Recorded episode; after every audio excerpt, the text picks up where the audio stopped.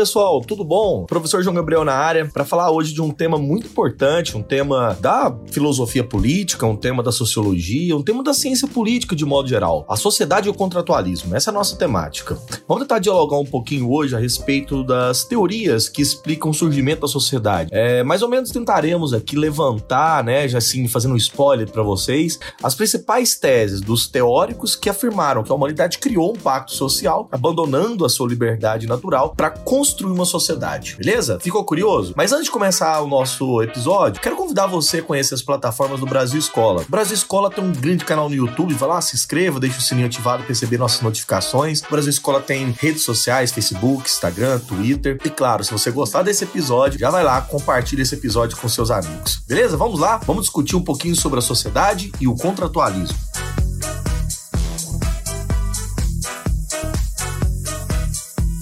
Bom, pessoal, a questão é o seguinte: muitos de nós às vezes nem saibamos o que seja um contrato social, né? De acordo com a teoria política, né, que levantaria aqui teses filosóficas e tal. Mas nós já nos perguntamos com certeza para que serve o Estado. Em algum momento, em alguma ocasião, às vezes diante de uma situação ruim, nós nos perguntamos para que serve o Estado, para que, que as instituições do Estado né, estão aí, por que tanta burocracia, por que normas, por que, que temos que viver diante da lei. E é justamente nisso que nós vamos tentar responder hoje. Né? Qual a utilidade do Estado? Será que a sociedade realmente necessita de um Estado? Esses questionamentos né, vão, na verdade, nos dar a posição aqui, a possibilidade de levantar respostas dadas por autores que dentro da filosofia, da sociologia, da ciência política são muito importantes.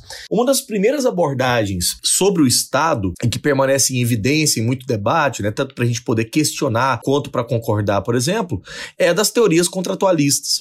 Né, alguns autores de destaque dessa corrente seriam, né, numa ordem cronológica, os ingleses Thomas Hobbes, e John Locke, e o, o suíço, na verdade, e, e o francês também, devido a né, ter vivido na França há muito tempo, mas de nacionalidade suíça, Jean-Jacques Rousseau. E para eles, é, de uma maneira bem simplificada aqui, genérica, né, para se formar a sociedade civil, as pessoas firmaram um acordo, que eles nomearam, né, nome, eles nomearam de contrato social, ou seja, como uma instituição, um Estado. A grosso modo, vamos fazer um, algum preâmbulo de modo geral. O que, que é o contrato social? Para os denominados contratualistas, o contrato social nada mais é do que uma marca de transição do estado de natureza para um contexto de sociedade civil. Sociedade, ou seja, através de um pacto. É, contudo, as principais teses desses autores, né, dessas correntes teóricas dentro do contratualismo, sim, têm teses, percepções, uh, eu diria visões filosóficas bem diferentes, bem distintas. Que significa que o, o humano, né, no estado de natureza, é, também carregaria essas características distintas. Então, aqui nós levantaremos uma espécie de filosofia natural a respeito né, da essência dos homens bem distintas. E como ocorre a transição para a sociedade civil, de que forma ela se dá também de modo distinto. Por isso é importante analisar detalhadamente essas diferentes lentes, essas visões, em vez de a gente colocar apenas algo genérico, né? Porque cada categoria de pensamento desses autores acaba limitando a percepção que a gente tem sobre eles. Então, vamos tentar, né, de modo pertinente aqui, conhecer alguns autores e a existência desse contrato social para compreender deles. O primeiro teórico que a gente vai começar é Thomas Hobbes. Thomas Hobbes nasceu na Inglaterra, em Melbourne, é, em 1588, morrendo em 1679. Viveu um período relativamente complexo na história da Inglaterra, que é o período da formação das revoluções inglesas, né? Desde a Revolução Puritana, que acontece inclusive na data é, em que Hobbes, assim, no ano, na verdade, em que Hobbes publicou o livro do Cidadão, que é uma obra muito importante dele. Em 1651, Hobbes publica o o livro Leviatã, a obra mais famosa do seu pensamento político, com certeza uma obra que marcou é, fundamentalmente a teoria contratualista. O livro Leviatã, também conhecido como Leviatã, ou Matéria, Palavra e Poder de um Governo Eclesiástico e Civil, é, foi a primeira obra contratualista de fato. Num cenário político de grande desordem, né, onde o parlamento inglês havia uma disputa muito grande com o rei Carlos I, que acabou sendo decapitado né, em 1649, né, onde foi proclamado a República República, o livro ele levanta a hipótese de que uh, os homens no estado de natureza, que seria os homens antes da sociedade civil, ou seja, os homens diante, na verdade, da, da sua própria condição natural, ou seja, ausente das instituições como o Estado, antes da política, antes da família e tal, o homem vivia um estado de natureza constituído por um conatus, por um desejo humano, ou seja, o que orientava os seres humanos na sua natureza eram as paixões. E esse conatus, esse desejo humano, ele em si antissocial, ou seja, em regra, torna impossível a convivência em sociedade, em paz. Por isso que Hobbes, né, numa maneira de tentar levantar uma, uma expressão filosófica que, com, que desse a condição de explicar o estado de natureza, ele usou uma frase de um dramaturgo é, romano chamado Plauto, do século II depois de Cristo, e a frase é muito famosa, acho que todos aí já ouviram ela alguma vez, que o homem é o lobo do homem. Ou seja, a frase coloca a tese de que o próprio predador humano é o homem, ou seja, é, está no, na essência do homem, na nossa natureza própria, essa condição é, de destruição. Portanto, se a natureza humana são as paixões e o apetite ou o nosso objeto de desejo é o que nos guia, né? Os seres humanos se igualam no estado de natureza. Ou seja, os seres humanos se igualam em suas paixões, no esforço de satisfazer o desejo e de afastar aquilo que é indesejável. Portanto, no estado de natureza, a condição dos homens é uma condição de liberdade. E os homens são iguais, inclusive no estado de natureza, como inimigos. Portanto, se a gente observar, Hobbes é o único dos filósofos do, da, da modernidade, um dos únicos, aliás, a entender que liberdade e igualdade é algo ruim. Por quê? Porque no estado de natureza, se os homens são livres e iguais como inimigos, o estado de natureza é o estado de guerra de todos contra todos. Daí a tese de que é, essa guerra ininterrupta dos homens no estado de natureza é fruto do desejo né, é, que os homens têm de autopreservação e de segurança própria. Então, cada um tem uma fonte de insegurança generalizada e um medo completo daquilo que é mais essencial na vida. O que, que Hobbes vai nos apontar? De que no estado de natureza, todo homem deve se esforçar da forma que entende para se preservar. Ou seja, no estado de natureza, a paz ela só é buscada se for mais vantajosa que a guerra.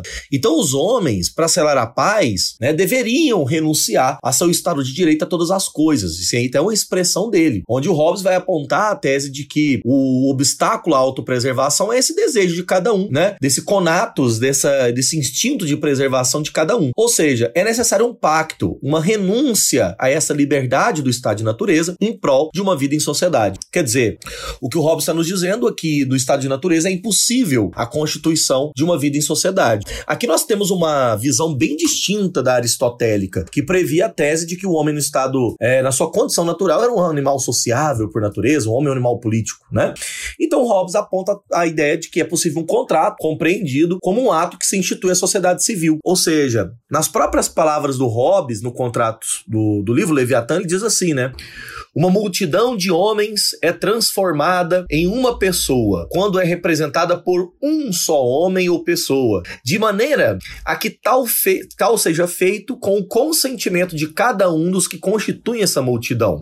Porque é a unidade do representante e não a do representado que faz que a pessoa seja una.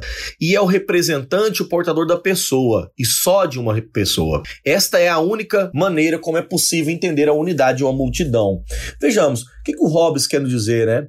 Que o poder precisa ser mais forte que a vontade dos homens para obrigá-lo à paz. Então o pacto é o momento em que cada um, um cada um homem diz para outro homem, né?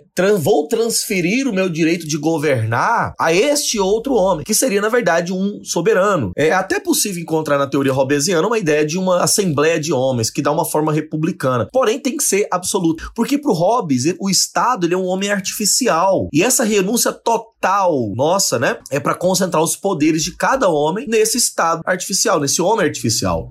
Portanto, a, o homem perde a liberdade natural e ganha né, a superação do medo para viver em sociedade. O Estado está acima dos indivíduos, o Estado detém um poder ilimitado, o um monopólio da força, o um recurso da violência para manter a paz, e o Estado então representa o fim do estado de natureza e a sociedade civil. Essa visão robesiana, ela vai ser altamente contrastada, colocada em contraste com John Locke, um teórico liberal, médico, inglês também, pirista, né, da tradição britânica, nasceu em Inkton, na Inglaterra, próximo a Princeton, uma cidade importante, né? Foi estudante da Universidade de Oxford, né? E onde estudou grego, retórica e tal.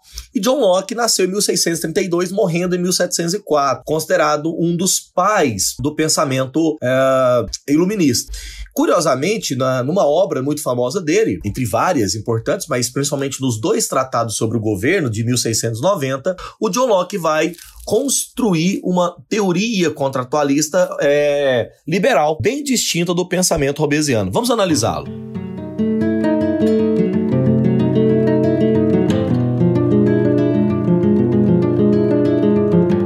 Locke, quando estudou as bases dessa argumentação também contratualista, ele refutou as ideias que eram muito correntes no período dele, né, entre muitos intelectuais, inclusive, de que o poder real, o poder do rei, o poder político, ele era uma espécie de jurisdição paterna de Adão. É, o que significa a tese de que o, o rei, na verdade, ele é um herdeiro de Adão, por uma vontade de Deus ele governa. Claro que pro, pro, pro Locke, como teórico liberal, né, todo governo no mundo é apenas o produto da força da da violência. Ou seja, o poder político é uma força e a finalidade é apenas usar essa força para preservar a propriedade. E tudo isso em prol do bem público.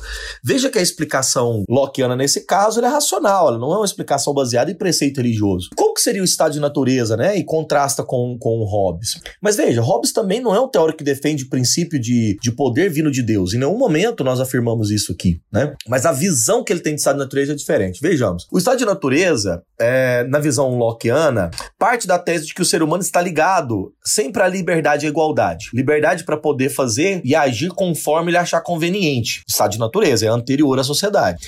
E a igualdade, pelo menos a princípio, todos são iguais nas suas faculdades, nas suas potencialidades. Ou seja, a principal lei da natureza que os homens têm no estado de natureza é o uso da razão, no qual ensina que todos os homens são iguais e livres, né?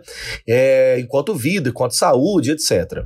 No entanto, no estado de natureza, cada um está entregue aos seus próprios próprios cuidados. Ou seja, caso ocorra algum transgressor ou algum conflito, os homens apenas contarão com a sua própria força para se defender. Então não haveria um poder comum. É daí que vem a tese justnaturalista de Locke, que aponta uh, o princípio de que é necessário ordenar que cada um conserve a sua própria vida.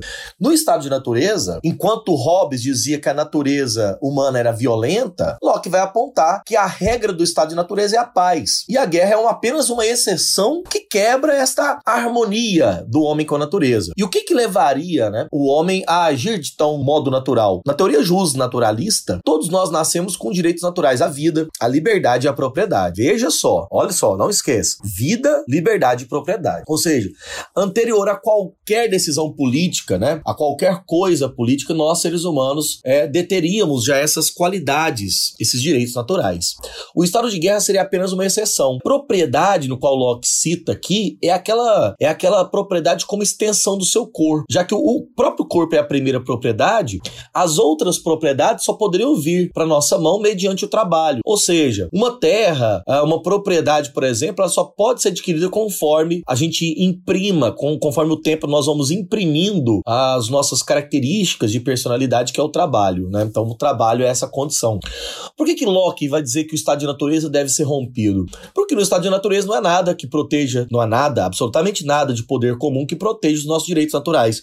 Portanto, é necessário, diz o John Locke, que se constitua um poder político. E ele vai dizer assim, abre aspas, por poder político, eu entendo o direito de fazer as leis, aplicando a pena de morte ou, por consequência, qualquer pena menos severa, a fim de regulamentar e de preservar a propriedade, assim como de empregar a força da comunidade para a execução de tais leis e a defesa da república contra as depredações do estrangeiro. Tudo isso tendo em vista apenas o bem público, o bem comum. Veja, pro, pro Locke, a autoridade política ela é construída com o poder de julgar né, e preservar a propriedade, ou seja, os membros dessa sociedade estão todas colocadas sob o princípio de preservação de propriedade. E curioso que o modelo político estabelecido pelo John Locke é, é um poder liberal, onde a monarquia absolutista é completamente incompatível. Por isso essa diferença por pensamento de Hobbes, perfeito?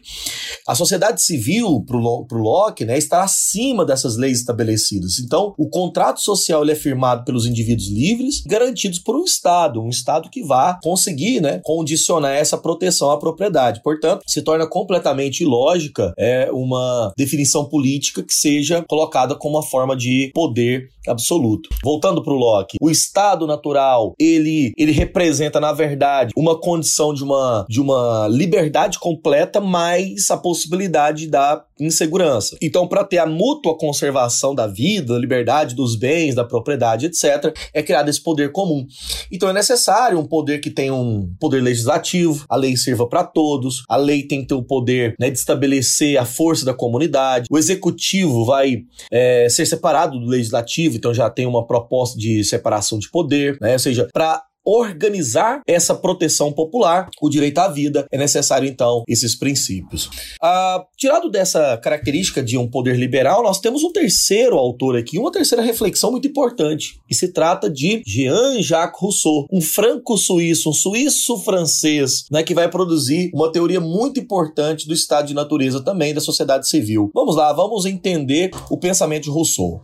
Rousseau é um filósofo extremamente importante dentro da teoria política na modernidade por várias obras que escreveu. Rousseau é, é um filósofo que nasceu em 1712, morreu em 1778. Uma questão do Rousseau importante é que no estado de natureza, diferentemente do que Hobbes e Locke propunha, o homem se encontrava no estado de liberdade, pois ainda não havia nenhuma corrupção de espírito do homem. Por isso que a tese russoniana partia do princípio da teoria do bom selvagem, de que o homem é um bom selvagem, um animal selvagem. O que, que ele quer dizer, né, a partir dessa ideia de que no estado de natureza, no estado de natureza natureza, as condições da nossa essência seria, na verdade, que o ser humano fosse um bom selvagem, originalmente íntegro, né? Do ponto de vista biológico, sadio, era um homem solitário, possuidor apenas do instinto de autopreservação. Então, mesmo essa autopreservação tinha um certo sentimento de compaixão uns com os outros. O ser humano é um ser racional e usava essa razão apenas como potencialidade, apenas para aperfeiçoar suas condutas.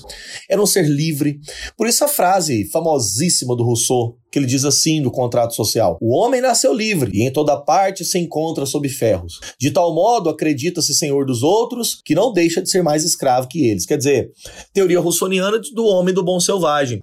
Como que o homem perde essa característica do estado de natureza, né? De acordo com Rousseau, as ciências e as artes primárias causariam o progresso, fazendo surgir a primeira propriedade privada. Com a propriedade privada, o acúmulo de capital. E assim, a consolidação do poder criador da desigualdade política e econômica. Quer dizer, existe uma desigualdade natural, que ela é física, biológica, ela não é problema, ela nem é objeto de análise da filosofia de Rousseau, mas há uma segunda desigualdade, que é a desigualdade moral e política, essa que é objeto de reflexão sim de sua filosofia. E nesse caso, uh, Rousseau vai apontar que existe, né, nessa condição de quebra do estado de natureza, dessa bondade pura, a corrupção do homem. A única virtude dos homens, né, a bondade, ela vai ser corrompida. E os seres humanos, viciados agora, são gananciosos violentos.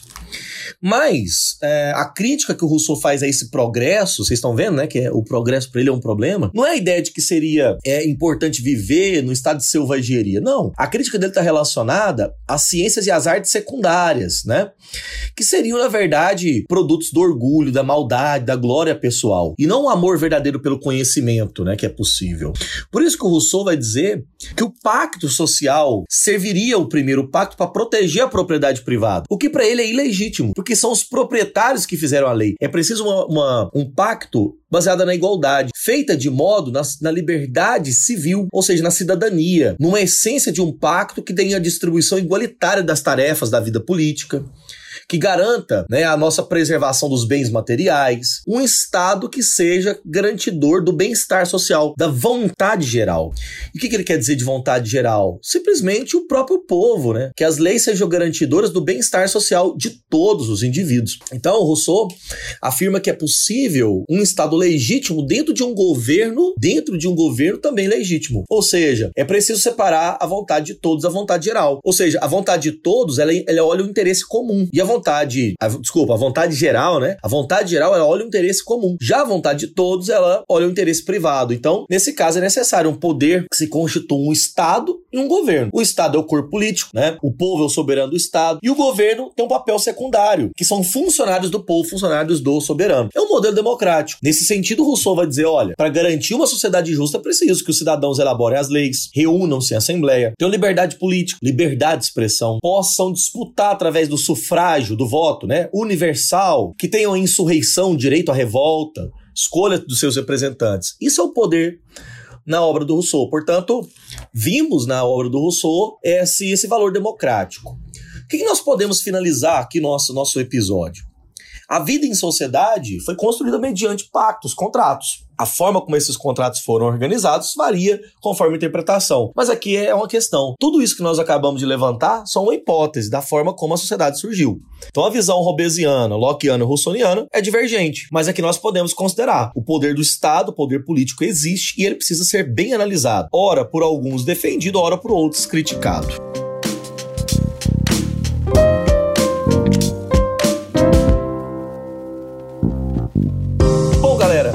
Esse foi o nosso episódio. Eu queria deixar aqui as referências bibliográficas no qual eu usei na aula e também, claro, para indicar a você a leitura. Do Thomas Hobbes, Leviatã, Matéria, Forma e Poder de Eclesiástico, do Poder Eclesiástico e Civil. O John Locke, segundo tratado sobre o governo. O Rousseau, o discurso sobre a origem e os fundamentos da desigualdade entre os homens. E o livro Contrato Social. Um grande abraço a todos e até o próximo episódio.